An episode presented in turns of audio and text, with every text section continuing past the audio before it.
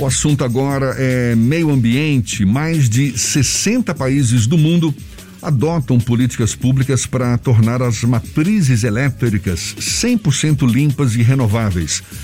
Enquanto isso, o Brasil acaba de acionar todas as termoelétricas que precisam de combustíveis fósseis para funcionar e por isso são mais caras, mais poluentes. A causa é a falta de água nos reservatórios das hidrelétricas, situação que se agrava a cada ano. Bom, quem sente com isso é o bolso de todos nós, já que voltou a ser cobrada a tão temida bandeira vermelha, o que encarece a conta de luz. Então, a gente traz esse assunto à tona, já que neste sábado comemora-se o Dia Mundial do Meio Ambiente e quem conversa com a gente é o presidente da Comissão Especial de Emergência Climática e Inovação da Câmara Municipal de Salvador, o ex-secretário da Sustentabilidade, Inovação e Resiliência da capital baiana, o vereador André Fraga, do PV. Conosco aqui no Issa Bahia. Seja bem-vindo. Bom dia, vereador. Bom dia, Jefferson. Bom dia, Fernando. Nosso ouvinte da Tarde FM. Um grande prazer aqui estar com vocês hoje para bater esse papo. Prazer todo nosso. Vereador, como é que se dá a participação de Salvador nesse esforço por políticas públicas que tornem a geração de energia mais limpa e renovável aqui no país? Salvador tem como contribuir, Jefferson, na medida em que pode estimular, e de certa forma já estimula, eh, especialmente a produção da micro e mini geração distribuída de energia solar fotovoltaica. A gente aqui na cidade consegue já com o IPTU amarelo, o IPTU verde, o Folga verde, que são instrumentos que incentivam essa produção. O que é isso? É você poder gerar energia solar na sua casa, no seu comércio, enfim.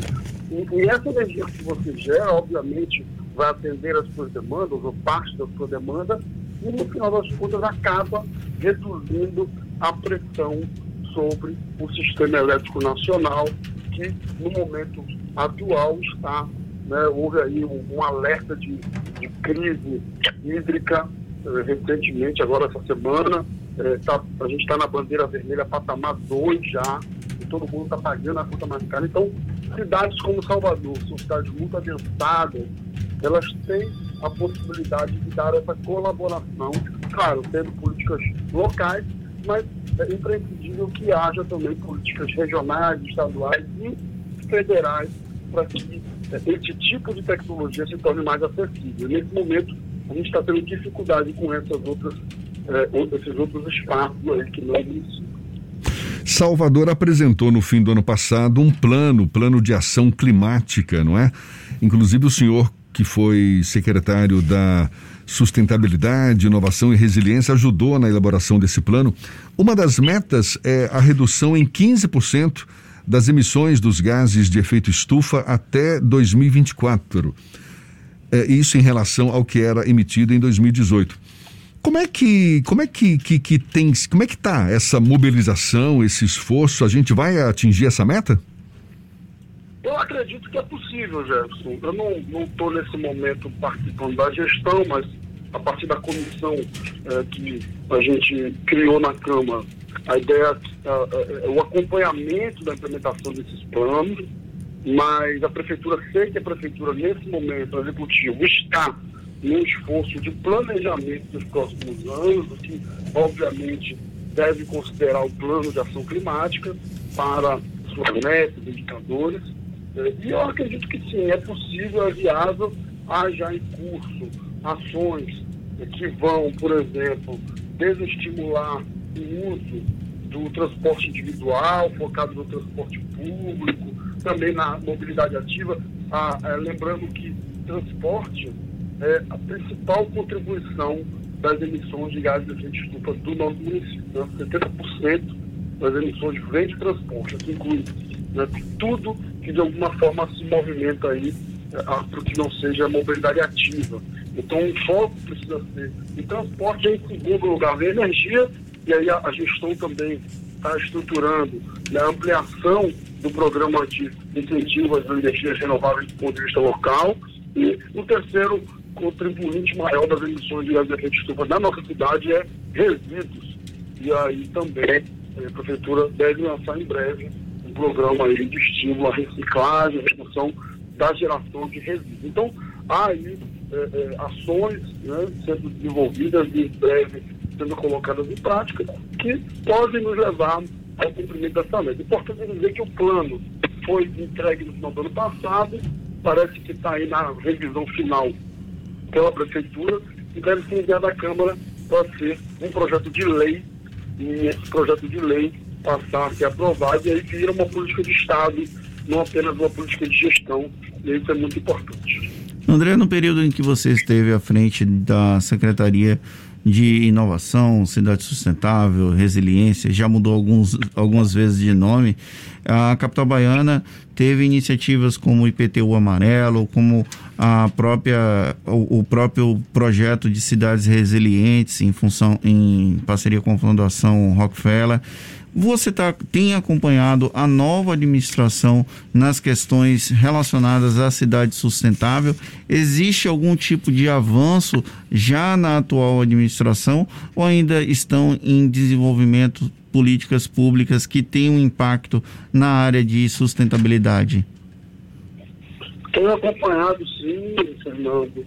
É, a, a gestão, de certa forma, uma gestão que traz um, um, grande, é, um, grande, um grande histórico, né? uma herança da gestão anterior. Não é certamente uma gestão de continuidade, mas de alguma maneira tem uma série de elementos muito próximos à, à gestão anterior do prefeito Ciro Neto e, tenho acompanhado, sim, a gestão da FECIS com a secretária na França né, e toda a equipe que tem desenvolvido aí um trabalho, nesse primeiro momento, de planejamento muito forte para que a cidade possa, como a pergunta do de Jefferson, atender a essas a essa, a, as metas, indicadores dos planos que foram pensados e implementar na prática, né?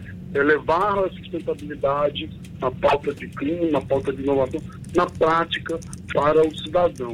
É, então, tenho, tenho acompanhado, acredito muito na, na força da nova equipe e, sem dúvida nenhuma, a gente vai ter boas surpresas aí.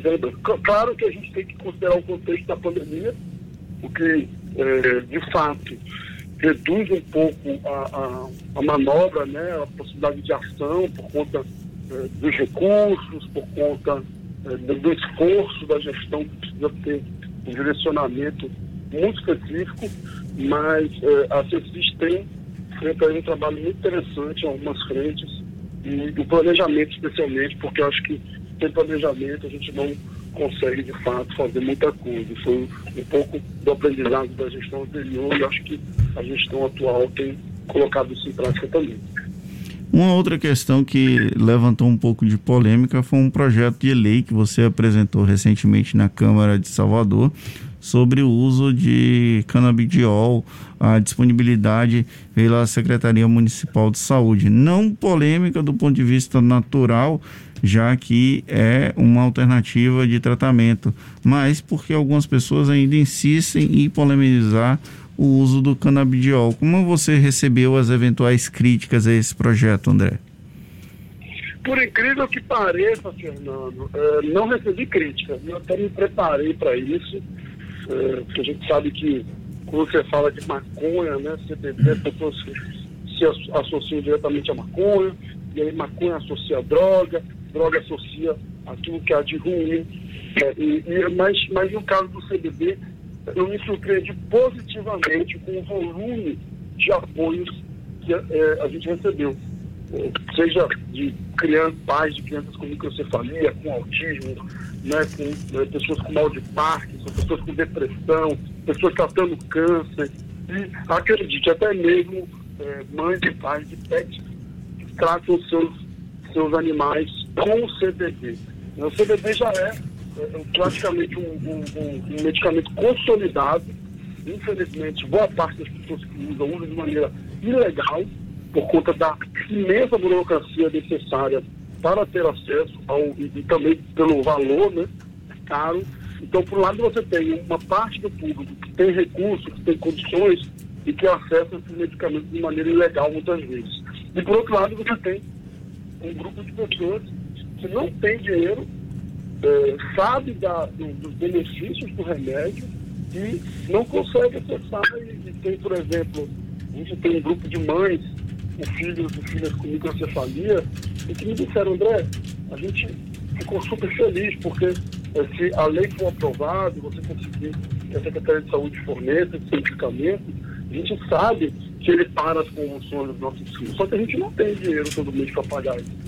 Imagina você, Fernando, que é, uma criança que tem 30, 40 convulsões no dia. Imagina, um pai vendo uma criança, um filho com convulsões. Vai todos os médicos, os médicos não conseguem, na prática, apresentar uma solução. E aí, duas, três gotinhas de um remédio fazem com que seu filho não tenha mais nenhuma convulsão. E a gente fica nessa discussão se é de maconha, porque é isso e é aquilo. Isso, na verdade, não está falando da vida das pessoas, a gente está falando do bem-estar das pessoas.